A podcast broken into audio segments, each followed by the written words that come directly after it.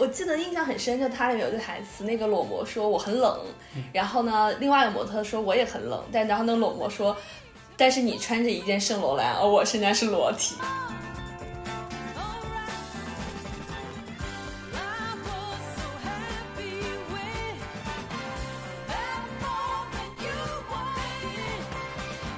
然后等到二十一岁，克里斯蒂安·迪奥先生去世之后，他就成为了迪奥的首席设计师，应该说是非常非常年轻的一个年纪。年少成名。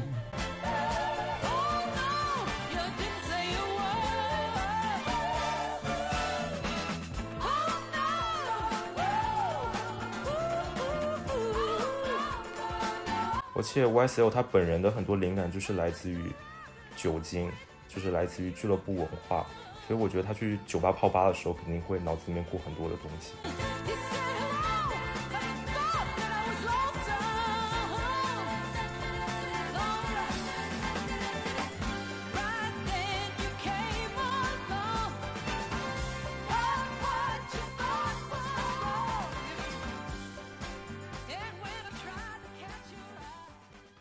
欢迎收听《无情的 Wonder》，我是 Brad。我是黛布拉，大家好，我是小杨。我今天我也不知道我来干嘛，我就来聊一下我喜爱的片子吧。OK，我们今天聊的这部电影是中文名叫《圣罗兰》YSL 那个品牌的设计师的故事，或者是创始人的故事。它本身它的全名就是伊夫·圣罗兰，法语是伊夫·三罗汉。对这部电影算是他一个个人的一个比较风格化的一个纪录片吧，主要是集中在了他不管是设计的能力啊，或者是他这个人本身的那个状态最好的七十年代吧。今天我们这一期比较特殊，因为我们邀请了一个嘉宾和我们一起聊这部片子。小杨现在在大理和我们连线。我们为什么请他来呢？首先是因为他是我们很好的朋友，所以比较好请。第二个呢是，呃，小杨他本身也是在时尚行业工作的。还有一个比较次要的原因，是因为我跟小杨在两年前吧，我们一起去过巴黎的圣罗兰博物馆，所以我们先来聊一下我们当时去博物馆的经历吧。你先说一下，你还记得什么？就是那个博物馆，就是电影当中圣罗兰先生跟他团队一直在工作的那栋楼。然后我记得是在蒙田大道附近，然后里面的装饰基本上都是白色的。我们大概是两年前去的吧，一八年，一八年的时候去的。那个时候它刚刚被改成了博物馆，然后圣罗兰的团队是搬到了另外一个地方，他们是保留了所有圣罗兰先生当时工作时的场景，就是包括他的那些书柜，还有他的那些布样。但整个逛下来就觉得整个呃博物馆比较的单一吧，有可能是因为版权的问题，他们现在目前并没有放很多圣罗兰先生生前的东西出来，所以能看到的东西其实跟网上看到的都差不多，整个感受就是嗯一般般，我觉得咯。黛布拉觉得呢？也有可能是因为我们去的时候，那个展览刚刚开始，就还不是特别成熟。我记得我们进去的时候是坐在一个房间里，然后看了一段视频，而且是那种小凳子，就大家像上课一样坐在那儿。对，像在大排档外面排队一样。对的，对的。然后上楼就看了一些，呃，一些我都不太记得了，好像有一些小的陈列吧。然后顶楼是他的工作室，他工作室确实是原貌保持的比较好。然后另外一条路下来之后，就有几个人形模特穿着他以前设计的一些衣服。然后我觉得，我记得是一个很多镜子啊什么的，就比较魔幻的一个通道，类似于这样的一个陈列。如果说那栋楼二十个房间的话，我觉得他们应该只开放了五个房间给大家看，就剩下的可能都还没有开。但我觉得他们接下来肯定会继续完善的。嗯就也没有什么这个圣罗兰生前那些设计啊，或者是他设计那些衣服什么都没有。有几件，但是比较少。因为你去他的博物馆，肯定还是想看他设计的东西，对吧？对对对对对出出发点肯定是这个，对吧？对，而且说实话，他给过的几个视频我都没怎么看懂，我都不记得他是法语还是英语的了，我只记得我没有从他的几段视频当中得到什么信息。就是比较意识流的视频，就是真的是没有什么信息在里面。对，但是两年过去，不知道这个博物馆现在有没有变好。因为其实圣罗兰这个品牌，就我们说 YSL 这个品牌，其实这几年它在时尚品牌当中也不算是名声最响亮的，或者说最火热的这几个牌子了。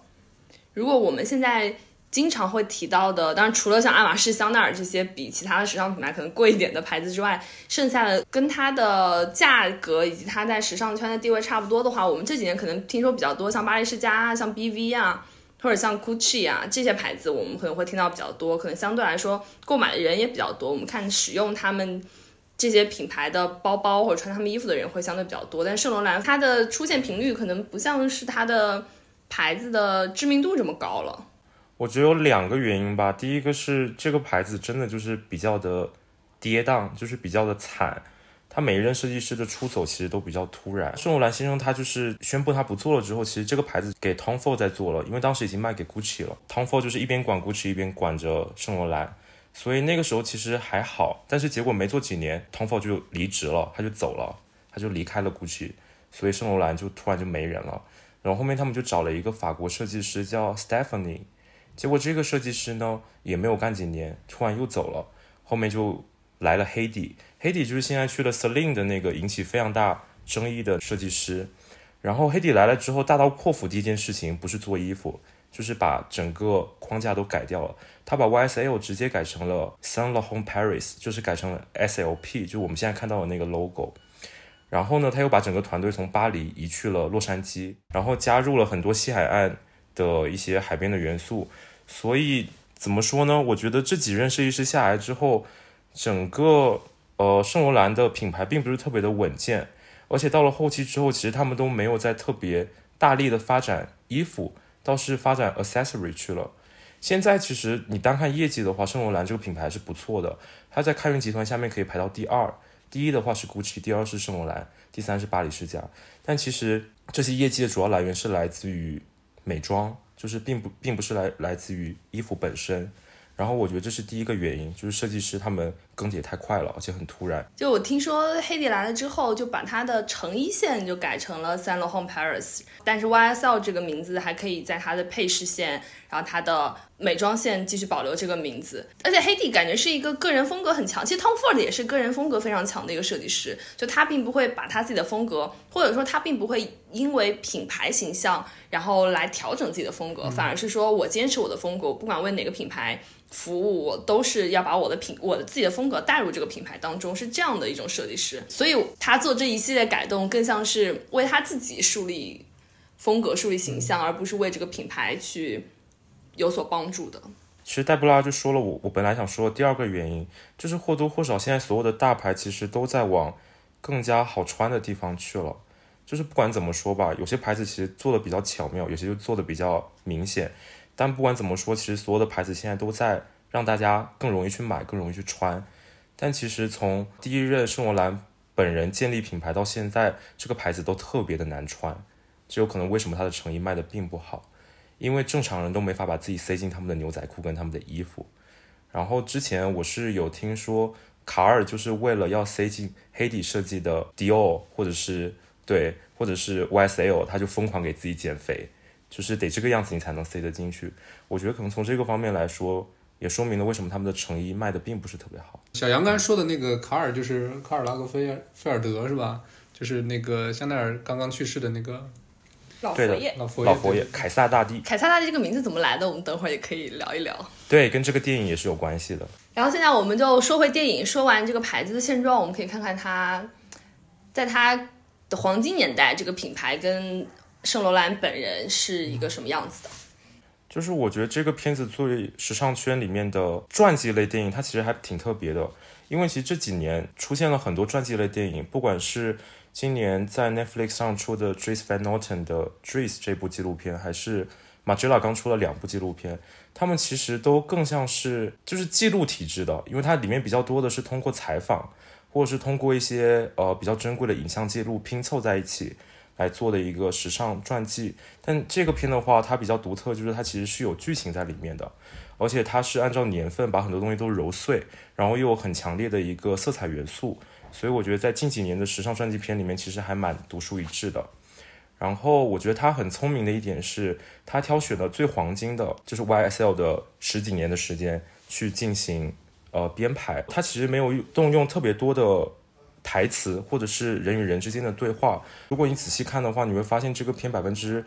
七十以上，它整个画面都非常的阴暗，包括很多他的工作场面，还有他的家表现出来的画面，其实都非常的阴沉。我觉得这个也很符合盛永兰先生自己本身的一个内心的一个特色吧，或者是他的一个情绪表达。因为盛永兰先生他是一个非常有名的同性恋，而且他从很小的时候他就公开自己是一个同性恋，包括后面他去阿尔及利亚战争里面去军队的时候，他其实受到的精神歧视都蛮多的，所以他整个人就比较的。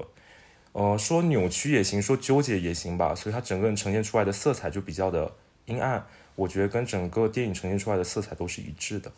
嗯，我也有差不多的感觉。我觉得这部片子整体上观感，当然第一点就是它是一个非线性叙事的。你在看了前面部分的时候，你其实会对它整体的故事是没有把握的。你可能整体看完了之后，他们前后的情节相互补充，你会对他整个的人生的经历，你会有一个整体的看法。但是当你只去看某一部分截取出来的时候，你只会对他当下的情绪或者当下发生了什么你有个感觉，但对于他整个人生的经历是怎么样的，是完全没有数的。第二个就是，就像刚才小杨讲的，这个片子的留白部分特别的大，它其实没有多少台词，然后它有很多画面都是挺其实挺空的，就它有很多没有人的景景象，或者说人只占这个画面四分之一、三分之一的这样的一些取景的处理。所以他给了很多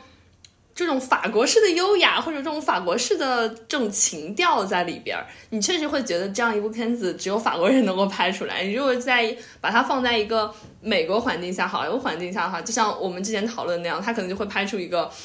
波西米亚狂想曲》那样的那种同性恋传记片。它不会着重在这个人的情感表达上，或者他有一种暗流涌动的情绪上。他可能会更加注重于事实，更加注重于冲突，更加注重于人物传奇。我觉得这也是我观影上最大的感觉。嗯，确实，这个圣罗兰这部电影，就如果你是出于想了解这个伊夫圣罗兰这本人的人生经历啊，这电影确实没法给到你这些东西啊，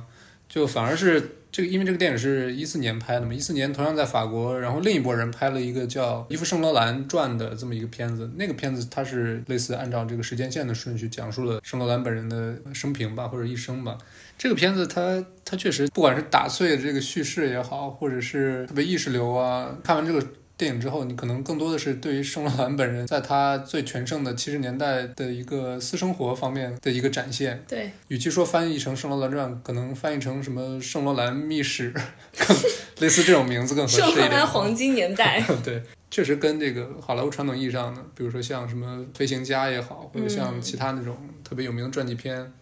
它完全不是那个风格。对，就是你看完之后觉得也只有法国人。能拍出来，对，而且这这还是一个，不管是从导演还是从主演来看，都是一个法国的黄金班底啊。对，电影当中有一些情节或者他讲述的有一些内容，我想要跟小杨，然后跟 Brad 我们探讨一下啊。第一个是，我觉得他一开篇，除了最最最开始就展现他在那个阿尔及利亚战争时期的那样一个状态，他后来很快就转移到他一个工作室里工作的状态嘛。然后那个场景其实它给我们一个很直观的感觉，就是一个顶级的、主流的、受大家尊敬的时尚设计师是如何工作的。就他身边有很多人，然后有很多帮手在帮他，然后他自己就坐在那儿，一边放着一杯酒，然后就在那个纸上随便画两笔，然后那就可能就是一个传世的名作，就是这种感觉。当时给我的印象就是，我觉得这是一种他展示了人们对天才的一些固有的幻想，比如说。他对于材料、对于设计的一些高要求，然后他对整个生活情调的一些追求，嗯，会让我联想到《魅影风江》里面的那个主角了。然后同样，他永远旁边都有个酒杯，包括他后面有一些嗑药的习惯，身边永远都有美女。然后他对自己的作品和品牌都有很大的信心。某种意义上来讲，他也不是很懂得商业，这些都和我们心中对于一名天才艺术家的幻想是一致的，而且。他这个片里面其实没有讲太多他如何努力工作，他对他这个品牌的追求，他有多大的渴望，他其实没有讲很多这样的东西。你们觉得呢？就像刚刚黛布拉说的，可能就是为了刻意营造出一个天才的形象，所以就把有的不应该展现出来的东西全部都抹去了。但我觉得作为一个这么成功的设计师，他的生活肯定不止只有这一部分，只不过说受他的题材限制，因为它是一个剧情片。所以我抹去了很多他可能背后努力的东西。就拿我之前看的另外一部片来说，《Dio and I》，就是 Rob Simmons 去迪奥做第一场秀，然后那个片子其实它也是一个剧情片，因为它是一个整个就是有时间线，然后有剧情的一个片子。它里面的话其实就讲了 Rob Simmons 到了迪奥作为一个设计总监，他应该做什么？他肯定不单单只是画稿这么简单。他画完稿，他要选面料，他选完面料之后，他要做板，板不是他做，他要钉板。然后他定完之后，他最后还要参与 presentation，他有很多很多细节是需要他去敲定的。肯定不是像这个电影一样，就是在纸上画三笔、画四笔，他就能称之为一个天才设计师的。但我觉得这个就是受题材所限吧。嗯嗯，他我现在回想，他唯一一个场景展示的他可能比较忙碌的生活，就是有一次他和他的那位他很喜爱的模特一起去俱乐部的时候，然后他就因为要工作要提前离场。然后他问他的女伴说：“那你接下来要去哪里？”然后那位模特就站起来，然后说：“The the dance。”就他说他要去跳舞，但是圣罗兰他就必须要回去工作。就这个地方，我觉得可能是全片唯一一个展示了他们的生活还是有这种忙碌跟放松之分的地方，就没法好好享受夜生活。对对，不能随心所欲的跳跳舞。但我觉得作为灵感输出类的工种，就是他肯定不可能。像朝九晚五一样坐在那工作的，他的灵感就是突然就来了，来了他就得把它给画下来。我觉得这个还蛮正常的。而且 YSL 他本人的很多灵感就是来自于酒精，就是来自于俱乐部文化，所以我觉得他去酒吧泡吧的时候肯定会脑子里面过很多的东西。但我觉得这个跟大家刻板印象当中的天才也是一样的。我们印象当中哪个天才的私生活不是有点乱的？尤其是西方社会中的天才，哪个不是嗑药酗酒？身边有很多女人或者男人，就是我觉得他们的生活都是这样的。然后所有人给他找的理由都是，他们只有在这样的环境当中，他们才能得到灵感。为什么你早睡早起，有健康的生活作息，你就不能有灵感呢？这个我觉得就像是人们塑造出来说天才，或者说天才的创意者，他就应该是这样工作的。然后就这些影片们，他都给我们展示出来，这些人是这样的。或可能也是七十年代整个那个西方社会的一个大大的社会环境吧。就是什么摇滚乐呀，或者是，嗯，反正就是正大，然后就是新开放啊之类的，整个社会的大环境就是那样的吧。这些设计师啊，或者是走在这个时尚尖端的人，他可能肯定比同时代的人还要再往前一步吧。生活上可能会更更大胆一点，怎么说呢？更放得开一点吧。嗯，说到这个方面，我记得这个电影当中在很开头的时候。然后 Andy Warhol 给他写的那封信里面就提到，当时他说这个话的环境是在当下那个年代。他说只有电影、音乐和广告是有创意的，也就是他认为他讲这句话的背景就是他认为，比如说像绘画或者像时尚行业，它本身可能不是一个创意性的工作，它不是一种艺术。而在电影的最后的时候，我不记得是谁说，但有句台词是说，但这个时候音乐已经成为了一种工业。其实我自己有两个疑问，一个是。你们觉得时尚是一个创意性行业吗？然后时尚创作它本身属于一种艺术吗？比如说，我们知道每年如果，比如经常今年没有疫情的话，每年都有 Met Gala，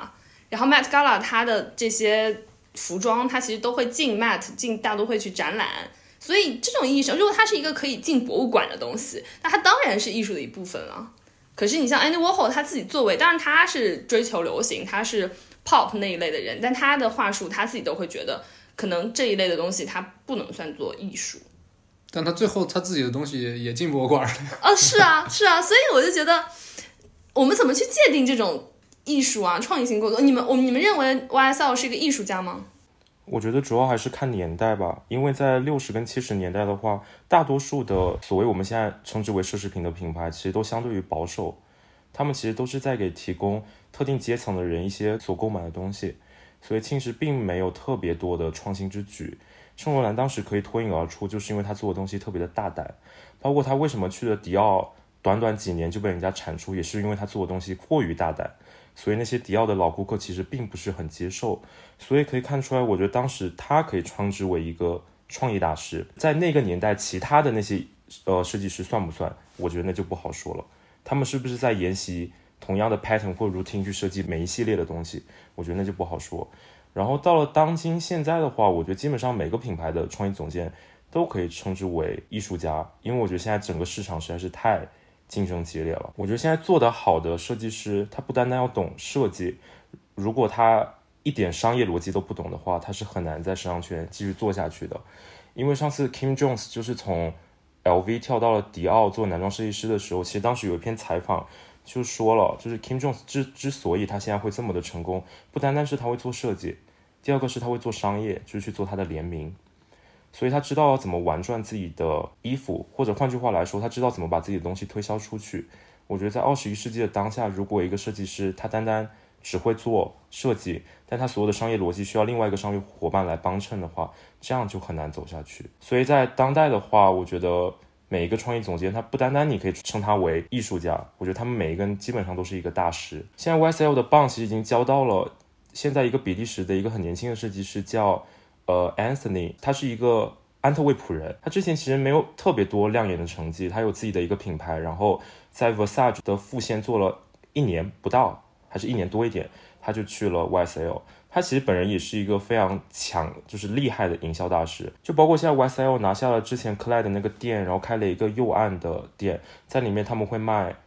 呃，就是打火机，或者是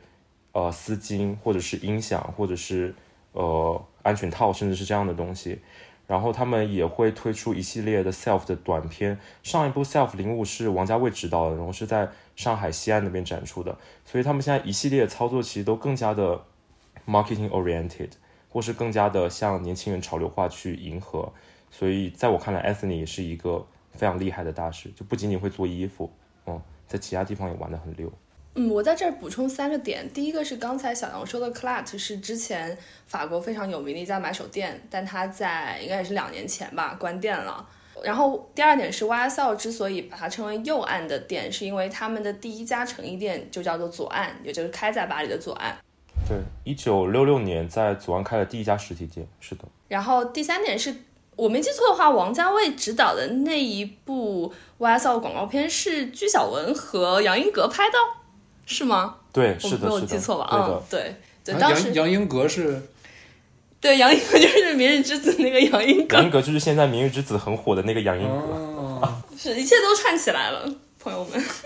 嗯，说到这里，我还有第二个问题，就是。就电影结尾的时候，有句台词是说音乐现在成为了工业，然后这句台词言下之意其实也就是，当你把艺术跟工业联系在一起的时候，艺术它就不纯粹了，艺术它就不仅仅是一个创意性的工种，就他还是认为，比如说像时尚行业，他们就应该是私人定制的、手工制造的、手缝的，都是我们的工匠一针一针缝出来，就只有这样的作品它才是好作品，一旦它成为工业流水线的作品，它好像就变成不好的作品。可是我们现在。经常也说，包括我们在节目里经常谈电影工业，然后音乐它确实也就是工业，就有很多创意性的工作，或有很多艺术作品，它必须是要工业支持的。那你们觉得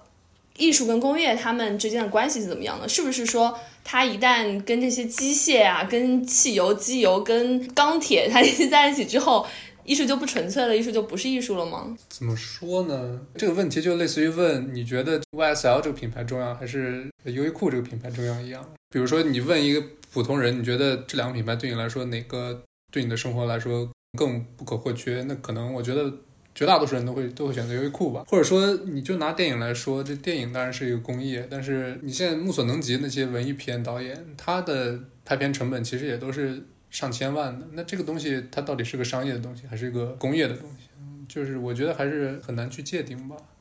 嗯，或者说时尚工业它的目的是很商业的吧，但是它它的结果是可以让更多的人去穿穿着这个设计师或者这个品牌它所设计的衣服。它的本身比如说消费主义导向的，但是结果都是结果是就是可能五十年代六十年代只有少数。上了社会才能穿的衣服，现在普通人多花点钱可以买到嘛？但这是我作为一个时尚的一个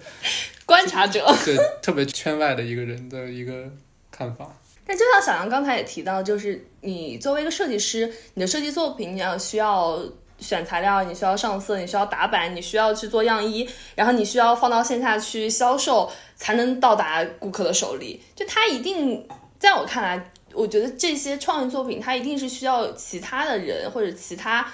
嗯，这个整个整个公司或者整个团队去帮助你去推广的，对对，它才会最终落地的。不然，这个艺术它没有办法触及到它的用户，没有办法触及到大众的话，那这个艺术本身就不成立啊。如果我写了一首，即便是我觉得全世界最好的诗，我比莎士比亚、我比李白写的都好，只有我自己读过，那也没有用啊。我觉得可能对于就是。类似于绘画行业来说，可能设计师他所要做的就是画画，然后他的推广者其实是画廊或是其他的形式。那我觉得对于时尚行业来说，它比较特殊，它所有东西都是一体的，它所有的东西都是 in house 的，它最终帮它推广其实是自自己品牌的零售店。我觉得这个是一个就是区别的地方。然后关于刚刚黛布拉的那个问题，就是时尚是现在的时尚就是工业，它算不算艺术？我觉得这要看品牌吧，跟品牌自己的定位。比如说我们现在最熟知的 Louis Vuitton，其实他们的成衣我们可以称之为艺术，因为它他根本就是不考虑人的身材或是人的呃比例在做设计的，他们从来也没有想过要靠这部分去支撑他们的营业额，他们反而是靠他们的首饰。包括他们的包这些东西，他们的衣服可以称之为艺术，但如果说他们的包或者是他们的香水、他们的手链之类的东西，我觉得完全就是迎合大众生产出来的一个流水线产物，我觉得可以这么说，嗯。然后包括现在为什么我们还会存在就是高定时装周，因为其实高定时装周其实是一个很吃力不讨好的东西，因为要砸很多钱去做那些高定，然后那些高定是不公开销售的，他们一定是要有他们最就是怎么讲。最有钱的客户去预定，他们才会做的。但之所以现在很多品牌还愿意花很多钱去保留这个高定时装周，就是因为它可以帮品牌做 branding，去塑造艺术的那个部分。就是像刚戴布拉有说，就是最好我们这些这么贵的东西，就是应该一针一针缝出来，一件一件做出来，一块布一块布切出来。但是现在我们进化到了这个全球经济，这么多人在买，这是不可能的。所以很多品牌就用了很多其他的方法去把这个艺术的氛围包装出来。我觉得高定时装周就算其中一个，然后还有一个小例子就是米兰的家具展。我觉得类似于这样的家具展，以后应该会到全世界各个地方。现在有好多牌子已经进入了这个家具展，就是他们会做自己的一些手工制品或者是木制品进入到家具展，这也是去体现品牌一个艺术氛围一个很好的方式吧。我第三个关于电影情节的问题，嗯，确实是我自己对电影的理解可能有不到位的地方。就是大家可能记得，在电影大概进行到三分之一的地方的时候，然后它有一个分屏的处理，在屏幕的右边是一些现实的画面，然后它出现的画面，比如说像戴高乐辞职啊，像越南战争的一些就黑白的记录形式的画面，然后画面的右半边是 YSL 的 runway，就它的秀场的一个形象。我当时在看这个场景的时候，我心里。其实有犯过嘀咕，说这是不是在告诉我们 YSL 的它的设计是跟它的当下的现实有一定的呼应性的？可是以我的理解，我确实没有看出来它，比如说它这个衣服有什么反战情绪吗？或者它这个衣服对这个法国现在的社会有什么反思吗？我确实是没有在它设计当中看出来。还是说大家觉得电影的这个情节只是要给大家展现一个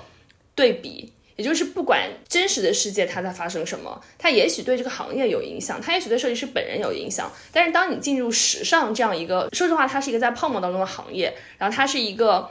有很多金钱、虚荣、财富堆砌出来这样的行业，它跟社会现实是差别很大的。还是说它只是要告诉我们这一点呢？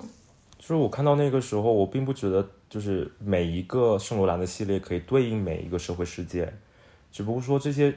呃，堆积起来的社会事件导致他那一阶段的怎么说，整个设计灵感会开始偏向某一方面。因为大家都知道，其实圣罗兰他特别强调的是平等，这个平等不一定是男女平等，还包括很多，比如说社会阶层、跨阶层的一些东西。对，那我觉得是因为当时法国社会的不稳定，还有包括一些就是男权社会给他的一些影响，还有他自己的 LGBT 这方面的东西，我觉得是怎么讲？呃，一步一步加重他想要去做 equality 这个东西，包括也是在你刚刚说左右分明那个结构，我记得他当时的那个系列是从六八年到七一年，六八年到七一年的话，他其实就当时他应该是开始做很多裤装，就是包括连体裤啊什么的，他当然就是想解放女性嘛，我觉得这个就是关于 equality 一个很好的体现，所以并不能说他的衣服里面有什么反战的情绪，只能说这些社会事件加深了他的一个设计的理念，嗯。就关于刚才那个，呃，YSL 他那个裤装是吧？因为他好像最有名的一个设计之一吧，就是让女模特穿那个叫什么吸烟装是吧？嗯。然后我记得电影里面有一个，就是有一张吸烟装，它本身的一张宣传照特别有名，对吧？就是在站在那个夜晚的大街上，然后有一个裸体模特，然后身边有一有一个模特穿的是一身的那个吸烟装嘛。然后电影就把这个整个这个广告的拍摄过程相当于给拍出来，我觉得那那段确实挺怎么说，那个氛围挺挺棒的。对对对。就并不是说因为有个裸模啊，只不过我们看到我们现在看的就只能看到那么一张照片嘛。但是电影把这张照片变成了一个一个一个动态的场景，对，就那段我觉得是是从一个照片出发，然后延伸出来的这么一段，还是挺挺棒的。我记得印象很深，就它里面有句台词，那个裸模说我很冷，嗯然后呢，另外一个模特说我也很冷，但然后那个裸模说，但是你穿着一件圣罗兰，而我现在是裸体，这就说明。你穿着一件圣罗兰，他没有说你穿着一件衣服，你穿着衣服不是代表这个温度上的或者物理层面上的，他说的是你穿着一件圣罗兰，没错没错，这就说明圣罗兰它本身它就是一个 icon，它就是一个有代表意义的一个东西，一个一个或者品，就是他的衣服已经高于仅仅是件衣服。是的，而且在我理解看来，就是就算旁边那个女的她真的不是 naked，她穿了衣服，但只要她穿的不是圣罗兰的衣服，她都约等于 naked。她都是 naked，就是啊对是是是，嗯，是的，是的，是的是的。我第四个关于那个情节的，我印象比较深的点吧，就是它中间有很多这个巴黎俱乐部、巴黎夜店、巴黎酒吧的这样的一个场景。嗯，然后我在做调查的时候，然后我看到人们说，其实那个时候巴黎的俱乐部就相当于是可能半个世纪前，就呃一。九零零年代初的时候，巴黎的那些艺术沙龙，这些艺术界的人士，特别是时尚界的人士，他们就是在这些俱乐部当中相识的，这是他们的社交场所。他们会在这里面看到他们同行的人，也会看到他们的敌人，然后他们会在这边交流他们的行业感受、他们的生活体验。就这些的俱乐部，不像是我们印象中的这种只是为了娱乐享乐而有的俱乐部，真的是那种。呃，谈笑有鸿儒，往来无白丁的那种沙龙的场景。然后说在夜店当中，YSL 他会遇到，比如说像老佛爷、像卡尔，然后像 Kenzo，就是高田贤三，对，他会遇到像 Kenzo、高田贤三，然后会遇到其他的在巴黎一起打拼的这些人。而且当时巴黎的六十年代，虽然它的时尚行业已经不像四五十年代，就是我们说有迪奥、有 Coco 香奈儿、有纪梵希那个时候那么的黄金、那么的鼎盛，但是这个时候他们依然有像我刚刚提到的这些也是非常天才的设计师。而且巴黎，我一直觉得它有一种奇妙的怎么说奇妙的特质吧？对，奇妙的吸引力，就像高田贤三他去巴黎的时候，大家知道他是日本人嘛？他去巴黎的时候，他就说他一心一意要去巴黎，他觉得巴黎就是他一定要去的地方。当他决定要投身这个行业的时候，巴黎就是那个唯一的目的地。包括像我们后来认识的，像伊莎贝尔·马汉，他也说，嗯、在巴黎的时装周，通过时装表演的素质和水平引领时尚的方式，他是独步天下的。然后还有一个设计师？伊莎贝尔·马汉就是现在现在的一个设计师，一个当当代的设计师。然后还有一个设计师叫 Agnes B，然后他也说，呃，现在尽管有了新一代的设计师，但我认为巴黎的时尚氛围依然如故。也就是巴黎这么多年，我们说从二战后时尚行业兴起到如今，尽管巴黎经历过像六十年代中期伦敦开始有青年震荡，然后像七八十年代米兰、东京崛起，包括像纽约，其实它也越来越成为一个时尚的重镇。但是巴黎在时尚行业的地位依然非常崇高，它就是有一种迷人的特质。你也不好说为什么大家会选择巴黎，你也不好说它就是因为它有这些品牌，因为意大利一样有那么多知名的品牌，有 BV，有 Ferragogo，有 Gucci，有这个那个，但是大家会更加向往巴黎，而不是向往佛罗伦萨。就是刚刚有提到意大利，我觉得意大利的时尚行业跟巴黎时尚行业最大的区别是，意大利基本上所有的牌子最高最开始都是 family own，它其实是一个家族的一个作坊做起来的，所以它可能就是家族的几个人兄弟姐妹，我们就开始做衣服，然后我们就做给特定的一些顾客，所以它其实是没有集团化或者是没有商业化的一些东西，所以导致到现在你会发现很多意大利的牌子，它并没有被任何的大集团所收购，比如说 Prada，它还是 Prada 自己的呃那个就是集团，Versace 现在它也是没有被任何地方收购，所以他们还是一个家族经营的模式。但其实这个风险其实还蛮大的，就是有很多我们不知道的品牌，其实就在二战之后一路一路发展，然后最后就没掉了。但是对于法国的时尚行业来说，他们从一开始走的就是一个集团化的一个思路，所以他们是所有人在做自己最擅长的事情，然后把一个品牌给做大做广。所以好多牌子你可以看到，从那个时候走到现在，它就还在。现在给我们的感觉就是，整个法国的奢侈品品牌，它都都在大踏步的往前，但是很多意大利的品牌其实都会稍微有一些固步自封哦、不包括被那个开云收购的 GUCCI 啊，GUCCI 是一个例外。嗯，还有被 LVMH 收购的那些，而且我觉得这是一个相辅相成的东西吧。就如果你品牌发展的更好的话，它整个时尚行业就是整个呃流程，所有流水线上要有的东西，它整个配备就更加的完善。这样的话，其实更容易去帮助很多新兴品牌去建立他们的第一个系列或第一个单子或第一家店。比如说，你到了一个完全什么都没有的地方去建立新品牌的话，其实你会特别的辛苦，因为你所有的产业链的每一步都需要你自己去跑。我觉得这也是为什么现在巴黎这个时尚重镇它越来越被大家看重。嗯。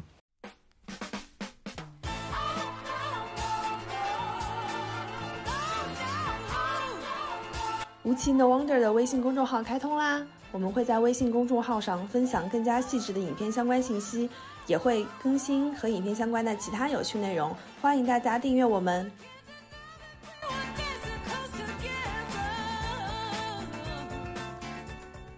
OK，其实这个电影除了电影本身的摄影或者服化道都特别精美以外，其实这个电影的几位主演也都特别的养眼，对吧？尤其是扮演 YSL 本人的加斯帕德·尤利尔，是吧？当演员我根本就没看，我知道男主很帅，特别帅。而且我觉得男主的气质真的很像，不开玩笑，跟圣罗兰本人。就是 这电影就是有他的一个正面的全裸镜头啊，大家感兴趣的话可以看一下。身材也特别好。YSL 在那个年代本身就是很瘦嘛，他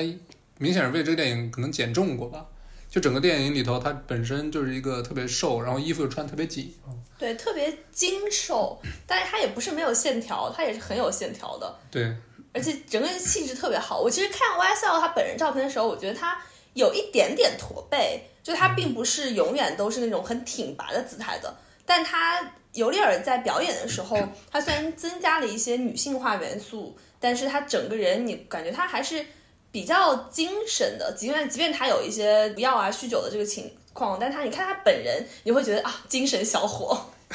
就我第一次在电影里面见到这个加斯帕德尤利尔。是小时候看那个汉尼拔，少年汉尼拔，因为我初中的时候就特别喜欢这个系列嘛，然后把这个系列就是前前后后的电影都看了。虽然这个少年汉尼拔这部电影算是整个这个 IP 吧下面一个相对来说拍的不是那么好的一部电影，但是这个尤利尔确实让我印象特别深刻，尤其是他在那个电影里扮演的这个汉尼拔的形象，其实是那种他本身是一个贵族啊，但是又后期又又黑化的特别严重，特别邪恶，所以导致就是我。看这个《圣罗兰传》的时候，对这对对这张脸还是有点、有点、有点那种后劲儿的。而且这个尤里尔他本身他就是出生在一个时尚行业的家庭，他父亲是因为英文是 stylist，我不确定是设计师啊还是造型师。造型师。然后他母亲其实就是时装走秀的一个制片人。所以他整个这个作为演员，他本身的这种独特的气质，就是从这个家庭慢慢长大所养成的吧，就耳濡目染，就没办法，他就是。这么帅，就是很很很高雅、很高贵的这么一个气质。然后他的成名作应该是零五年《天使爱美丽》那个导演让皮埃尔热内执导的另一部，也是比较有名的电影，叫《漫长的婚约》。他在里面跟那个奥黛丽塔图合合作的，之后就是跟巩俐合作的《少年汉尼拔》，让他获得了国际性的关注吧。然后一五年他还跟泽维尔多兰。拍了一部也是法国这个顶级演员阵容的《只是世界尽头》，他还是演男一号。嗯，前几年也是也是去戛纳参展，因为多兰是戛纳亲儿子。嗯，对，戛纳戛纳的皇族嫡系。对，然后他跟时尚还有一个特别重要的交集，是一零年的时候吧，他被香奈儿选为全新的一款男士香水叫蔚蓝男士的代言人。这款香水现在国内是刘昊然代言的。是吗？这可以剪掉。这有点搞笑。扮演的圣罗兰的男演员，他去代言了卡尔执掌的香奈儿的香水。没错，没错。然后在这部电影里边扮演圣罗兰情人的是法国的另一个著名男演员，叫路易加瑞尔。我相信大家肯定都看过他的成名作吧，《西蒙巴黎》。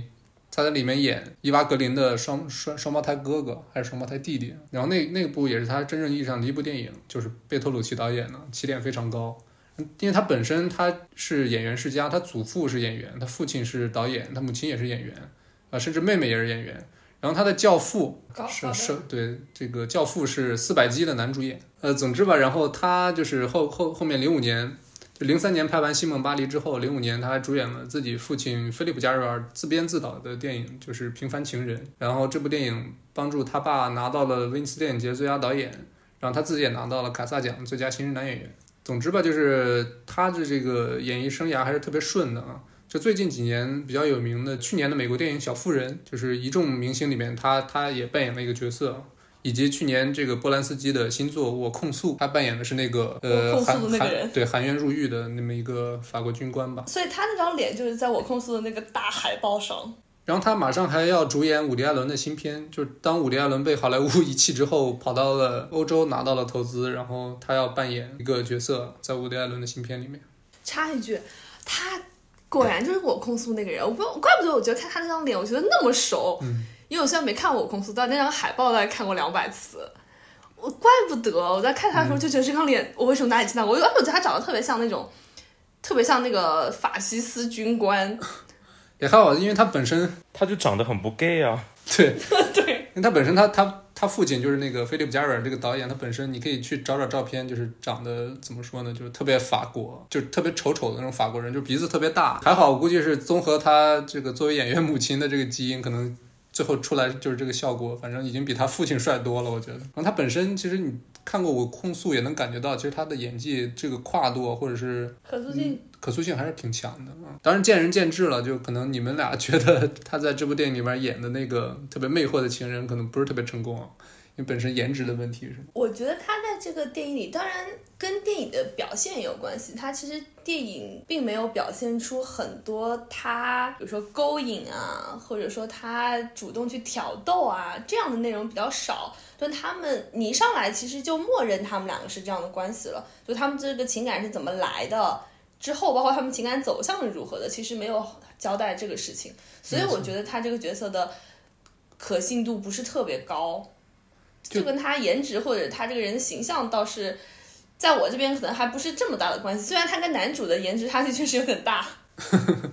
这个男主确实比我觉得是比圣罗兰本人是要还是要帅一点的。虽然圣罗兰本人他也也很帅了也很帅的，嗯，主要是好像关于 Jack 这个人，在历史上没有任何的文字资资料，就只有一本关于他的一些风流轶事的，就是书。所以我觉得可能在呃改编的时候有考虑到那些东西到底可不可信，到底适不适合放到电影里面。所以我觉得在看这部片的时候，觉得 Jack 这个人其实没有特别的丰满。我觉得他这个人物更多像是在衬托圣罗兰，在进行圣罗兰的一些情绪的表现，而不是单单把他进行一个单独的塑造。嗯，就包括他们俩感情的发展也是，比如说第一场戏就是他们俩在夜店相遇，对吧？然后一人在这个角落的一边，然后就慢慢就是对对上了眼神儿，然后慢慢就是就走近了一点，然后立马就跳到两个人其实已经在一起了。然后下下一步就是两人一起回家，然后就是其实把中间的就很多过程都省略掉了，嗯。既然我们讲到这里，接下来我们就给大家 补充一下 YSL 的关于他本人的一些八卦和他生平的一些故事吧。嗯哼，YSL 他自己是三六年八月一号出生在阿尔及利亚，所以他其实不是一个法国人，法国人，或者他不是一个土生土长的法国人。当然，阿尔及利亚也是一个法语区，对，他也是法语区。然后他的家庭是一个男爵家庭，就是一个有爵士学位的，啊爵 爵士学位，嗯，他的家庭也是他没读研究生。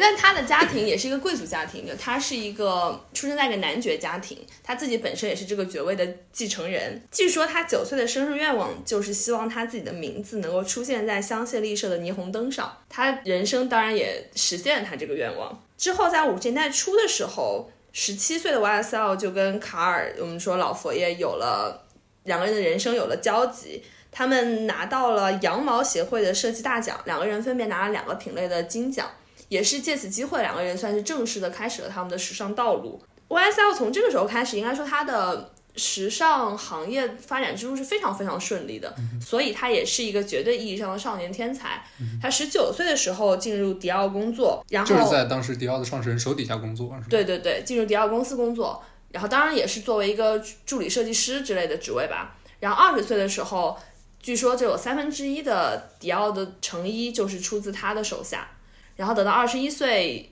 克里斯蒂安·迪奥先生去世之后，他就成为了迪奥的首席设计师，应该说是非常非常年轻的一个年纪。少成名。但很可惜的就是，接下来的那一年，他就因为阿尔及利亚爆发了战争，他就不得不回家乡应征入伍了。他就进入了战场。大家能够想象，他这样一个从小就知道自己是同性恋，并且他的生活是非常优渥，而且可能遵循一种上流生活方式的这样的一个人，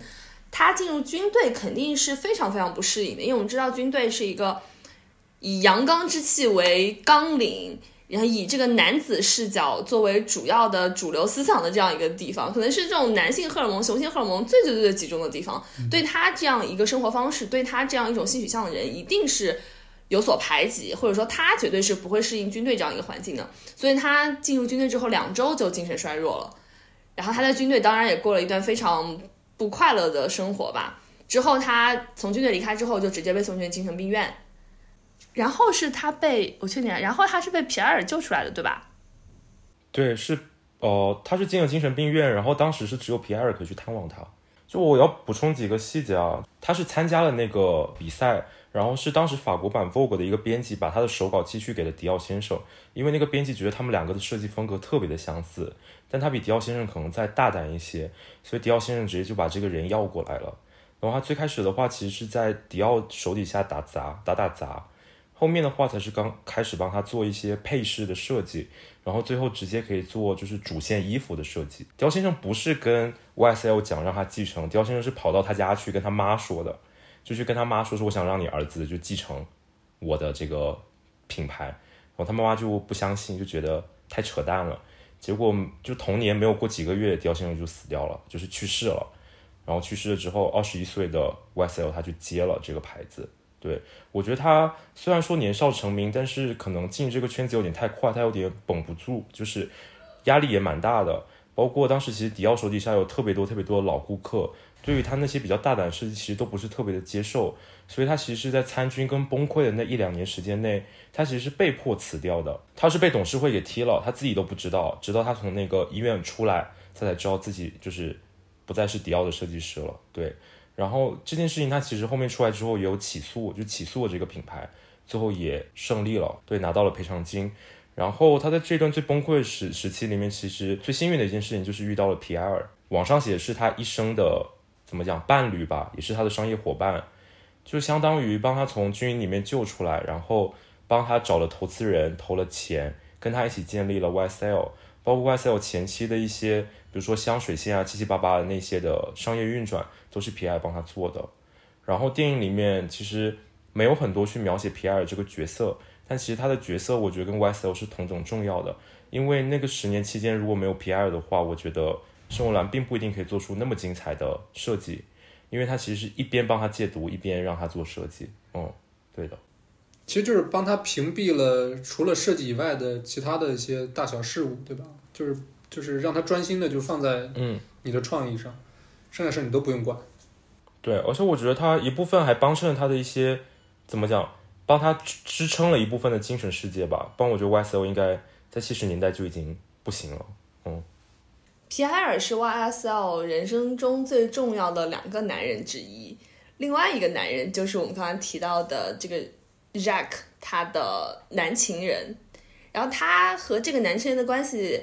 好像还不那么一般，因为他们长期处在一个三角恋的关系当中。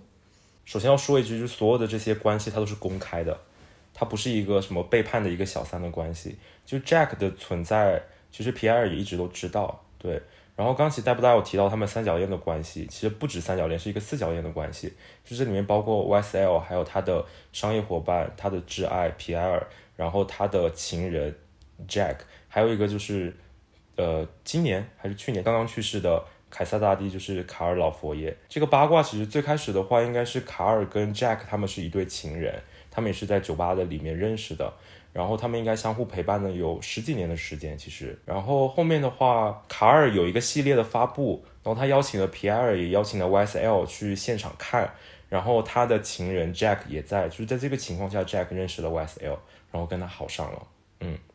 然后网上有一个流传的版本，但不知道真实性。当时其实 Jack 是一个双面间谍，他就是会偷一些 YSL 的消息给卡尔，然后会也会偷一些卡尔的消息给 YSL。刚刚黛布拉其实有提过，他们两个虽然在同一个比赛当中都拿到了金奖，但他们拿到金奖之后的路完全不同。就是在拿到金奖之后的大概二十年时间或者三十年时间，其实卡尔都过得非常的落魄，因为他的才能其实并没有被大众所知。对，就在他接手香奈儿之前，可能他的在时尚行业的名声或者他的成就都是比不上 YSL 的。对，YSL 年少成名就拿了迪奥，后面就创立自己的品牌就一炮而红。但在 YSL 这个品牌走了好多年之后，在巴黎的时尚行业里面，老佛爷他还是一个平平无奇的助理，在一个我也不知道的一个品牌当助理。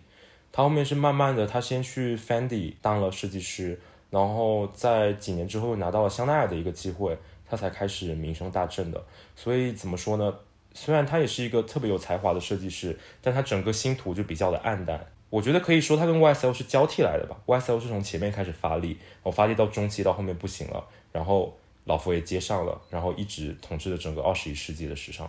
在 YSL 他创立自己品牌之后，应该说他也是做了很多传世经典的这样的一些作品，比如说在电影当中有提到了孟德里安裙那条裙，就是那个几何构图的那个。是的，是的。呃，这条孟德里安裙是 YSL 从战场被救回来，从精神病院被放出来之后献给他母亲的作品。灵感是来源于他母亲送给他的一幅孟德里安的画，应该是电影当中出现过的，挂在他家里的那幅孟德里安的画，叫《百老汇爵士乐》。而这幅画呢，是孟德里安他自己为了躲避二战，从欧洲去纽约之后，受到了纽约那种很绚丽的街道啊、霓虹灯啊，然后高楼大厦呀这样的启发之后。创作的也是他创作的最后一幅作品，也就是他的遗作。他是受了这幅画的启发之后做了这里一条裙子。然后大家记得 Andy Warhol 给他写的那封信里说，希望他能够创造一条 Andy Warhol 裙，就像他当时创造莫德里安裙一样。所以他后来其实是做了一个 Pop 系列，然后也确实做了这么一条 Andy Warhol 裙。但是这条裙名声当然就没有莫德里安裙那么大了。嗯。果然是有钱人，就是妈妈送儿子的画都是莫德里安的名作，我天，真的是这样子，厉害厉害！而且电影里面提过很多什么类似马蒂斯啊，然后甚至还有一幅就是当时安迪沃霍尔给那个 YSL 画的那幅画也出现了。嗯，然后在影片最后，然后他有说：“哎，我现在终于买得起罗斯科了。”就是感觉他还是一个收藏家，对于这些应该说当代艺术家的作品，他还是非常喜欢的。嗯，YSL 的品牌发展当中还有一个非常重要的。环节就是 YSL 他本人和他的情人们去摩洛哥度假的这个部分。对，就是电影中间其实有一段，但他没有点名是摩洛哥，就是有一群人躺在那个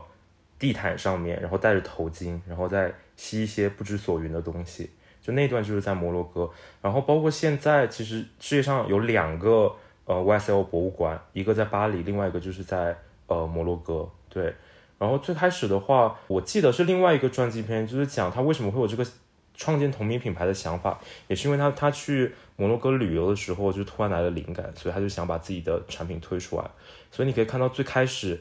YSL 的几个系列，它其实颜色都非常的艳丽，而且所有的模特都戴着头巾，其实就是北非那边原住民的一个习惯。他也是在摩洛哥染上毒瘾的，包括他之后嗑的那个药就是一种摩洛哥的毒品。对，就是有个小八卦，就是。当时他们躺在地上的那群人，就是有他的呃 Muse，就是有 Betty 跟 Lulu，然后还有一对夫妻，那对夫妻就是 Getty，就 Getty 是谁呢？就洛杉矶现在有那个 Getty Center，还有 Getty Gallery，就是这一对非常富有的夫妻，就他们跟 YSL 也是一个圈子的，他们当时就在摩洛哥每天都花天酒地。你像 Betty 是一个超模，Lulu。作为 YSL 的缪斯，而且在这个电影当中是雷亚塞杜出演的，她绝对也是一个一等一的美女。大家可以想象 YSL 的身边就是围绕着一群俊男美女，然后她的生活呢就是用她的彩色铅笔在那个纸片上画画画，她就可以赚很多的钱。那这样想想的话，由她电影所展现出来她的生活真的非常的美满绚丽。嗯，你有才华，你也可以这样。其实电影当中还有一个很。著名的场景就是他的那个收藏室吧，嗯，是一个红色的墙，然后有一个金色的大佛，然后里头有各种大的小的，就是他收藏的艺术品。我我觉得那个地方有点像他的精神宫殿，没错。真的是这样，而且他年轻的时候那个地方就长那样，他也经常一个人进去。等到他年老了，他依然会去那个地方找寻他年轻时的记忆，就说明这是他可能他一些情感的物化的地方，然后他在那个地方他也能找到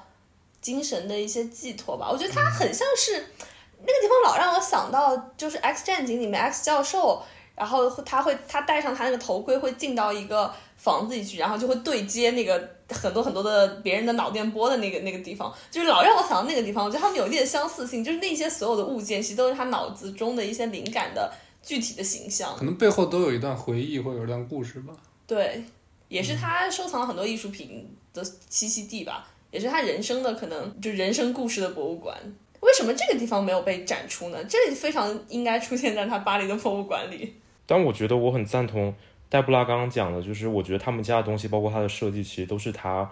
精神世界的一个实质化的东西。嗯，我觉得如果按照电影就是表现的来看，圣文兰先生本人对于活在这个世界其实蛮痛苦的，就他也不想进入现实世界，因为里面有句台词，他就说他闭上眼睛，他就看到很多布料，看到很多衣服在飞，结果他一睁开眼睛，发现又要进入这个黑暗的世界，所以我觉得他可能只有在喝嗨了，或者是。在他自己的那个精神堡垒，在他家的时候，那个才是他真正的舒服、享受的时候。然后所有的设计啊，七七八八都是他把自己的精神世界投射到现实世界的一种产物。对他其实本人并不享受这个所谓的天地也好，所谓的什么也好。嗯，在他死后，现在很多人去描述他去世的那个场景，也是用的说 YSL 先生在很多年和自己疾病和自己精神上的。痛苦以及和自己混乱的私生活斗争之后，他离开了这个世界。就尽管在他退休的时候，我们会想象他在蓬皮杜，然后整个巴黎的名流都来参加他的这个退休的典礼，就那一场绚丽的秀。然后等到他去世的时候，大家是用这样一种解脱的方式去解释他的逝世。我觉得这是一种非常奇妙，也有一点点心酸的对比。差不多。有没有什么 ending 啊？你刚才那个不就是很像一个 ending 吗？是吗？你刚才都把他人生的 ending 说出来了。